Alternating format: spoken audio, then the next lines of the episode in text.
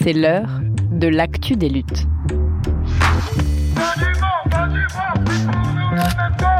Un podcast de Radio Parleur. Le son de toutes les luttes.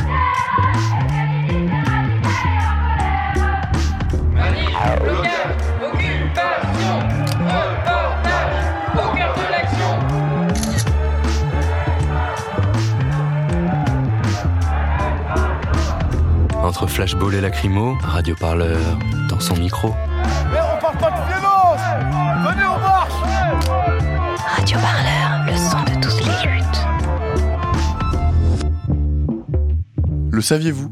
Avant, les policiers ne pouvaient pas vous obliger à prendre vos empreintes et à vous prendre en photo en garde à vue. Dans le milieu, on appelle ça la signalétique. Eh bien, depuis le 24 janvier 2022, ils le peuvent et au nom de la loi, une pratique qui a été validée par le Conseil constitutionnel le mois dernier et qui se systématise en Ile-de-France aux frais des militantes politiques. Est-ce qu'il est encore possible de résister au fichage en garde à vue? C'est pas une entrevue, c'est une longue garde à vue. Déféré au parquet, mais je passe pas aux aveux, tu connais mon baveux. C'est plus pareil qu'avant. Maintenant, euh, c'est plus, euh, ça va plus se passer en procès. Maintenant, on va te les prendre de force. Et si tu te débats, en fait, on a le droit de les prendre de force et on va le faire. Et euh, on va ramener une équipe. Enfin, je suis un peu resté bloqué sur le. On ramène l'équipe ou pas, en fait. Euh, du coup, c'est un coup de pression euh, assez efficace. Je m'appelle Stéphane. J'étais en garde à vue euh, le printemps dernier pour une ouverture de squat. a été expulsé illégalement, du coup, au bout d'une semaine d'occupation. Ça arrivait assez peu euh, au moment où, euh, de l'entrée en vigueur de la loi. Ça a commencé euh, à arriver de manière beaucoup plus fréquente depuis quelques mois, la prise d'empreinte de force. Donc en ce moment, on le constate dans beaucoup de gardes à vue et notamment dans beaucoup de gardes à vue de personnes qui se font arrêter dans un cadre politique, dans un cadre militant. On est plutôt tous des militants, militantes politiques, enfin on va en manif, etc. Mais moi quand j'étais en garde à vue, il y avait des boucs qui étaient là, qui étaient hyper cool d'ailleurs, genre vraiment ils m'ont fait passer une bonne garde à vue, genre c'était trop marrant. Et euh, quand je disais que je refusais les empreintes, ils me disaient mais ça sert à rien et tout, t'es débile, moi j'ai fait 20 gardes à vue, genre à chaque fois ils me prennent mes empreintes, tu peux pas refuser. Bah refuser le fichage généralisé, de toute façon voilà c'est politique. Je m'appelle Maeva c'était en novembre. Je me suis, je suis allé à un blocus de lycée avec euh, des camarades pour soutenir les lycéens. On a bougé genre, il y a deux poubelles qui ont été bougées et on s'est fait interpeller. On est trois à être allés en garde à vue.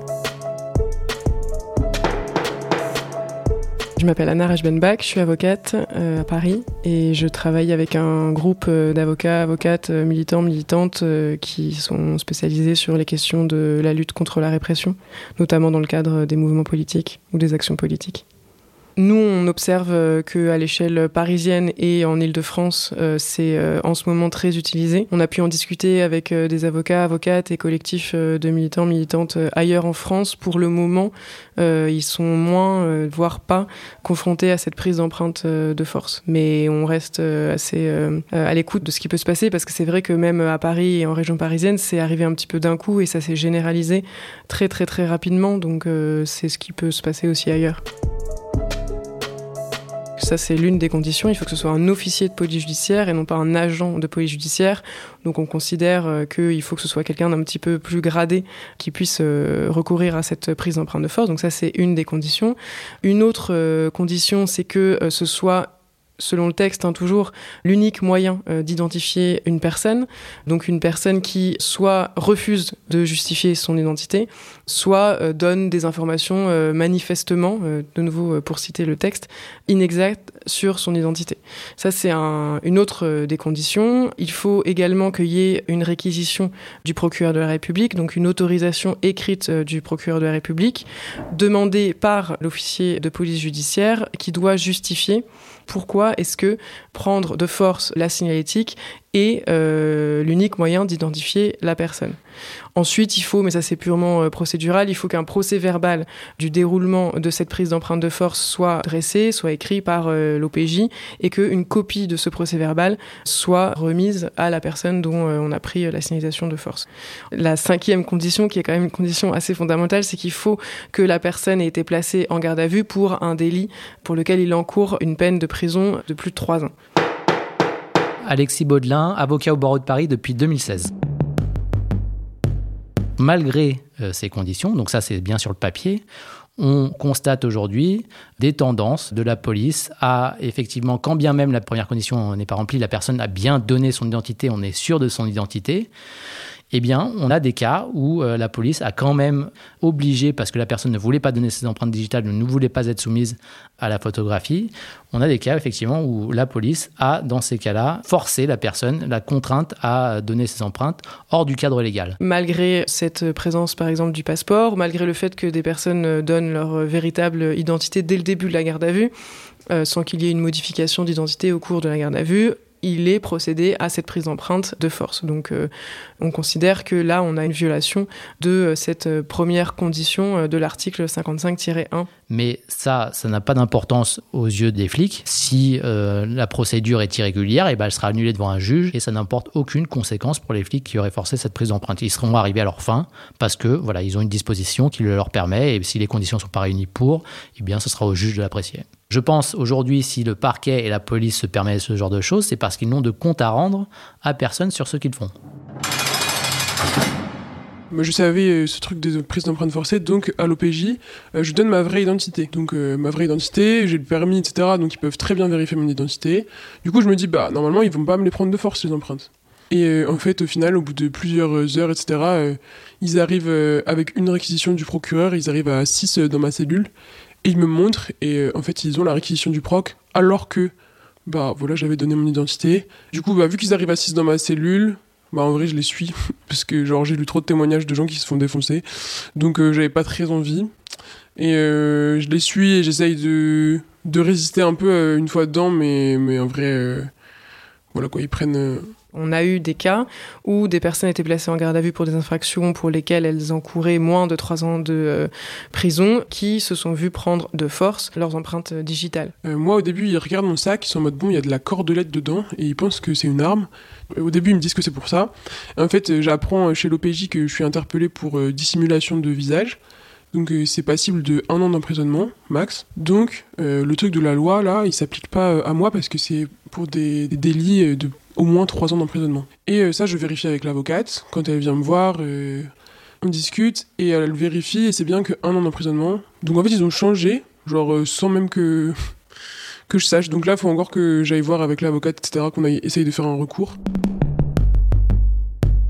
Du coup, c'était pas là ma première garde à vue. Ça s'est passé de manière assez classique au début. C'est juste qu'il y avait beaucoup plus de monde que d'habitude. C'était un commissariat dans le 93. Et ils nous, ont dit, identifiaient comme des personnes militantes ou des SDF, selon les équipes. On avait pour la plupart euh, nos papiers d'identité euh, sur place.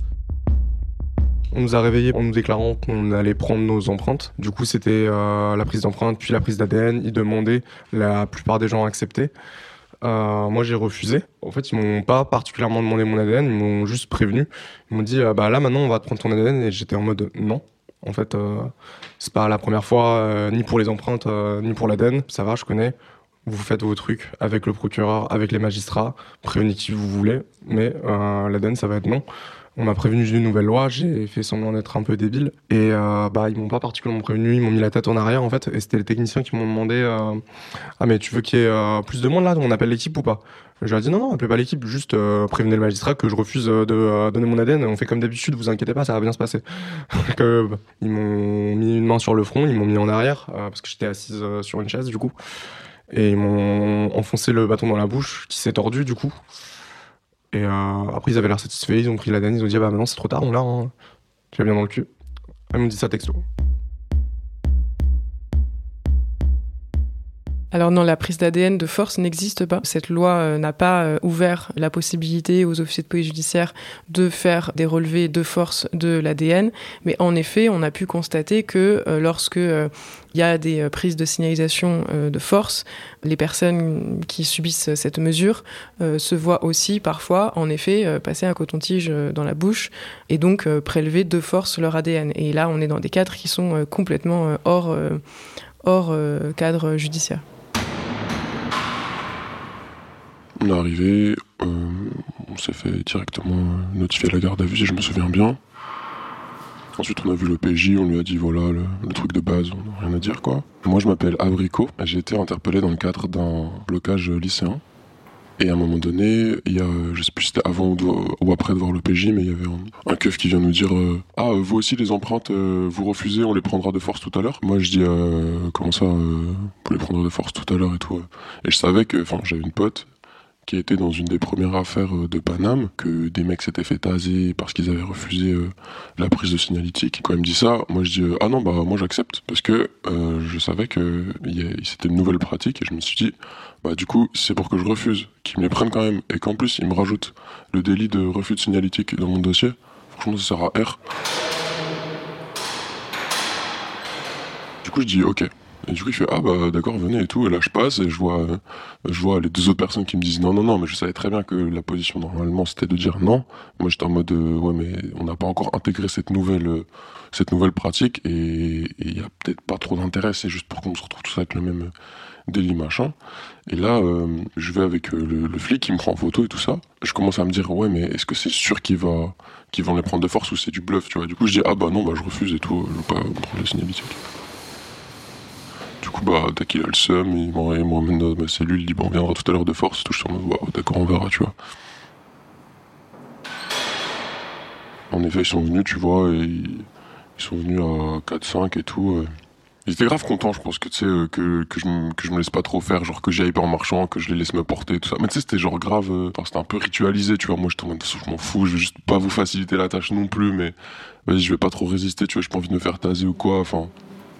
Coup, j'étais en mode, ok, tu vois, j'ai pas trop résisté non plus, tu vois, je posais mes mains et tout. Enfin, je sais qu'il y a des gens, genre des histoires de personnes qui, genre, faisaient nimp avec leurs doigts, et après, genre, se foutaient plein de d'encre euh, sur la gueule et tout pour la photo, enfin, qui rendait vraiment l'exercice insupportable au keuf, quoi.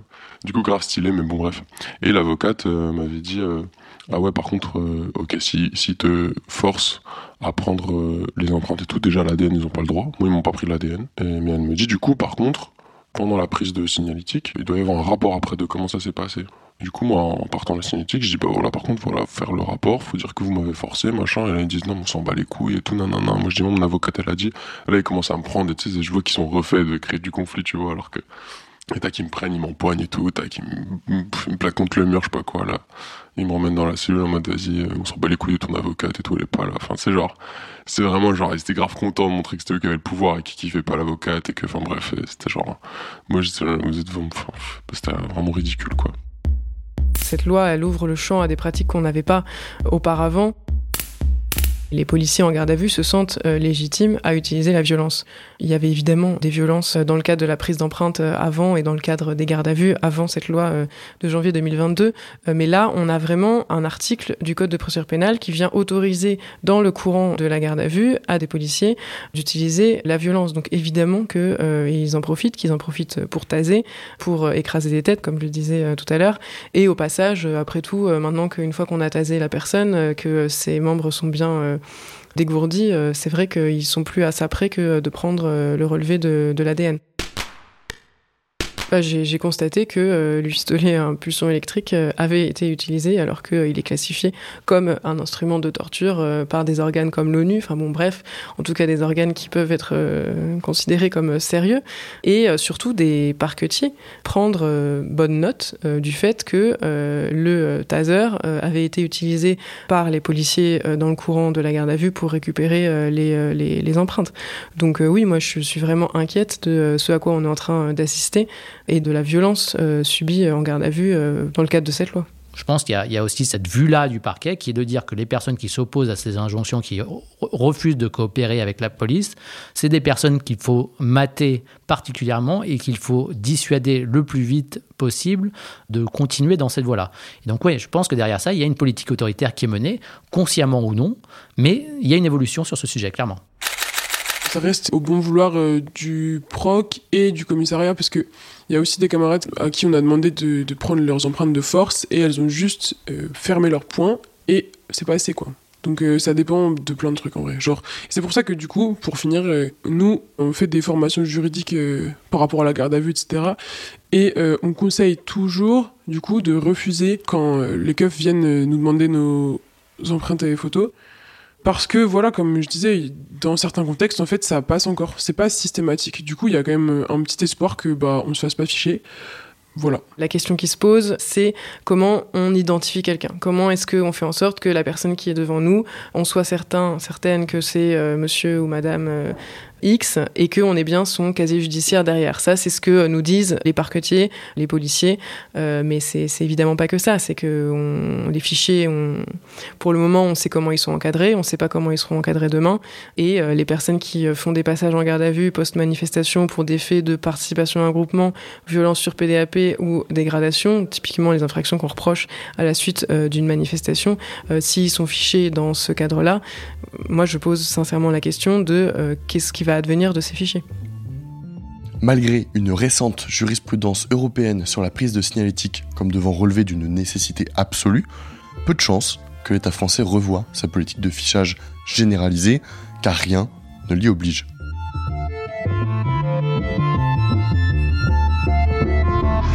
C'était L'actu des luttes. Un podcast de Radio Parleur. Le son de toutes les luttes. Pour ne rien rater, abonnez-vous sur vos applis de podcast et toutes les plateformes de streaming musical.